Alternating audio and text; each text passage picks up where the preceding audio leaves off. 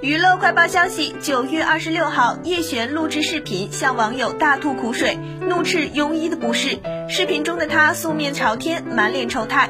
据透露，他于九月二十五号前往医院做了一个并无大碍的小手术。万万没想，一个看似简单的手术居然失败了，因为当时并未进行全身麻醉。清醒的叶璇回忆称，不仅是医生在手术台玩手机，而且在切开肉后。